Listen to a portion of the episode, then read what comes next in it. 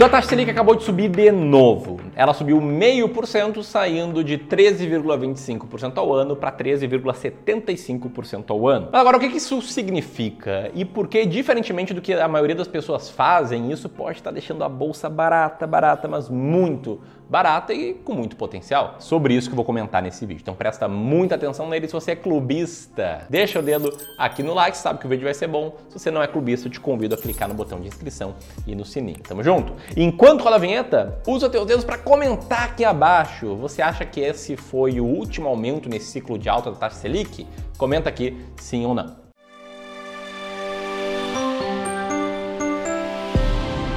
Bueno, antes de mais nada, tá? O que, que é a taxa Selic? A taxa Selic é a taxa básica de juros da economia e ela é a taxa que vai ditar qual vai ser a rentabilidade do ativo com menor risco, que é um título público de código LFT, que também é chamado de Tesouro Selic.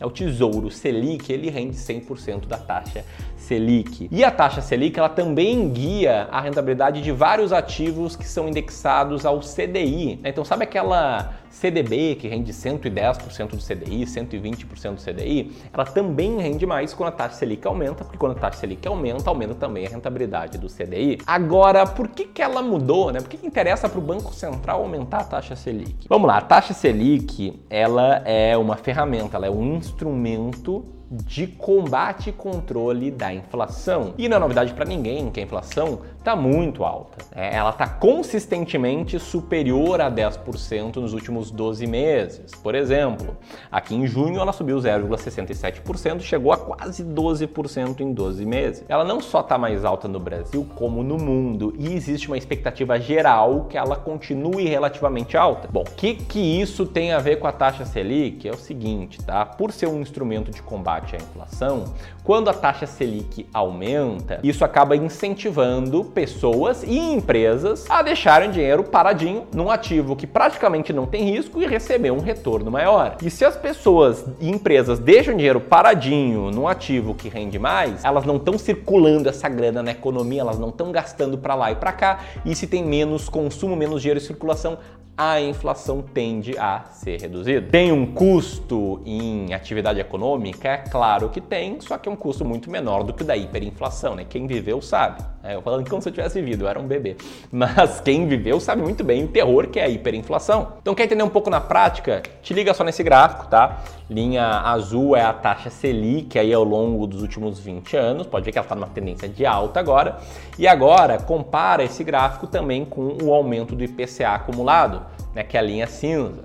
Pode ver que quando um sobe, o outro sobe também. Eles têm uma correlação muito grande, né? Como se fossem duas ondas que ondulam juntas. Mas enfim, esse é o ponto, tá? A taxa Selic ela vai ficar mais alta para as pessoas tirarem dinheiro em circulação e a inflação reduzir. Quando a inflação for reduzida, como o gráfico mostra, a taxa Selic vai tender a cair também. Acho que só essa explicação aqui já vale o like. Mas antes de te falar como isso afeta a bolsa e deixa ela mais barata, é importante falar sobre como isso afeta a renda fixa. Eu já expliquei um pouco, né, que os ativos pós-fixados, aqueles indexados à taxa Selic e ao CDI, eles vão render mais, o que pode fazer pensar, nossa, mas agora é o movimento contrário que eu tenho que fazer, né? eu tenho que sair da bolsa e comprar esses ativos. É, parece lógico, só que qual o grande ponto? Tem tanta gente, mas tanta gente fazendo isso há tantos meses, que a bolsa acabou ficando com um valuation muito, mas muito descontado como um todo. Né? Como assim? Me explica um pouco melhor.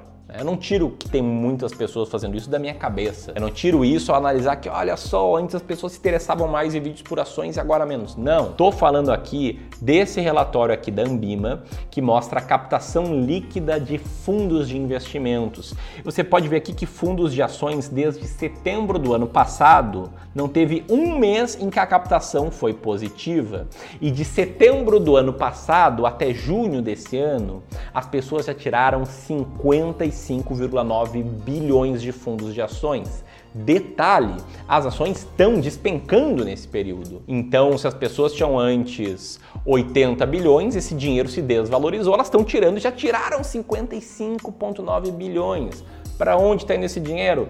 Está indo aqui, ó, para a renda fixa, que nesse período já captou 111 bilhões de reais, ou seja, é isso que a manada está fazendo. Agora você pode pensar, não, mas espera aí, a bolsa ficou mais arriscada, né? Com a taxa de juros mais alto, né? as empresas que têm dívida têm um custo maior da dívida, as pessoas que são consumidoras de produtos e serviços das empresas tem mais incentivos para não consumir. E, Ramiro, eu sou intermediário mais, né? sou avançado, eu entendo trabalhando que o valor de uma empresa é o fluxo de caixa futuro trazido a valor presente e aumenta a taxa de desconto. E sim, isso é verdade. Se a renda fixa está pagando mais, as pessoas têm que exigir um retorno maior para a renda variável. Agora, isso não significa que não existam exageros. E o que eu estou vendo aqui é que a bolsa está nos patamares mais baixos da história. Eu estou vendo um exagero muito claro em índices como esse, né? que é o índice preço por lucro da bolsa como um todo.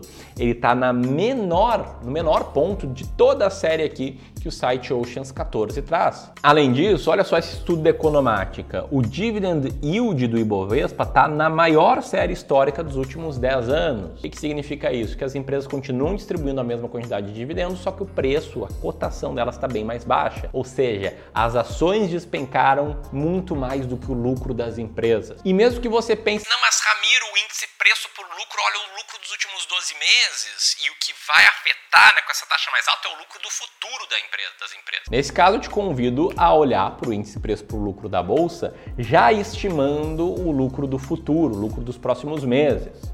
Ele está no menor patamar desde a crise de 2008 nesse caso, tá? Está no patamar mais baixo do que o auge da pandemia.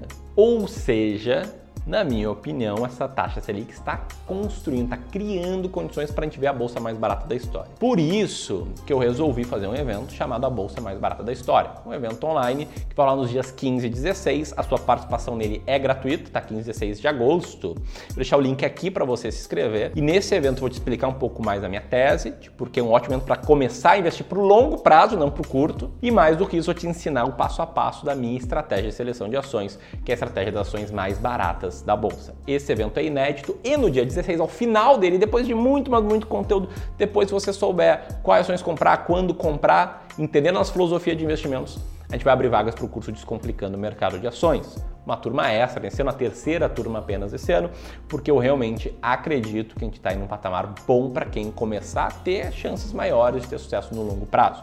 Então o link tá aqui. E enquanto você vai escrevendo, eu quero te dar uma palhinha, te liga. O que a gente descobriu aqui, eu vou te explicar nesse evento, é que no passado, quem investiu em picos da taxa Selic tendeu a ganhar bastante dinheiro investindo em ações. É isso que mostra esse gráfico, tá? As colunas verdes mostram quanto subiu o IBRX uh, ao ano, né, anualizado, em períodos de 12, 24 e 36 meses depois do pico da taxa Selic em cada pico de aumento da taxa Selic. Você pode ver que na média o resultado foi muito bom e no último pico da taxa Selic, nos três anos seguintes, a bolsa rendeu 17,4% ao ano. E a estratégia das ações mais baratas da bolsa, que é uma estratégia que sofre um pouco mais nas crises, também retoma um pouco mais forte nos pós-crise. Então, essa estratégia que eu vou te ensinar no evento, a bolsa mais barata da história, rendeu aí 36,4% ao ano nos três anos seguintes de quem investiu quando a taxa Selic chegou no pico de 14,25% no último ciclo de aumento. Ramiro, o retorno passado é garantia de retorno futuro?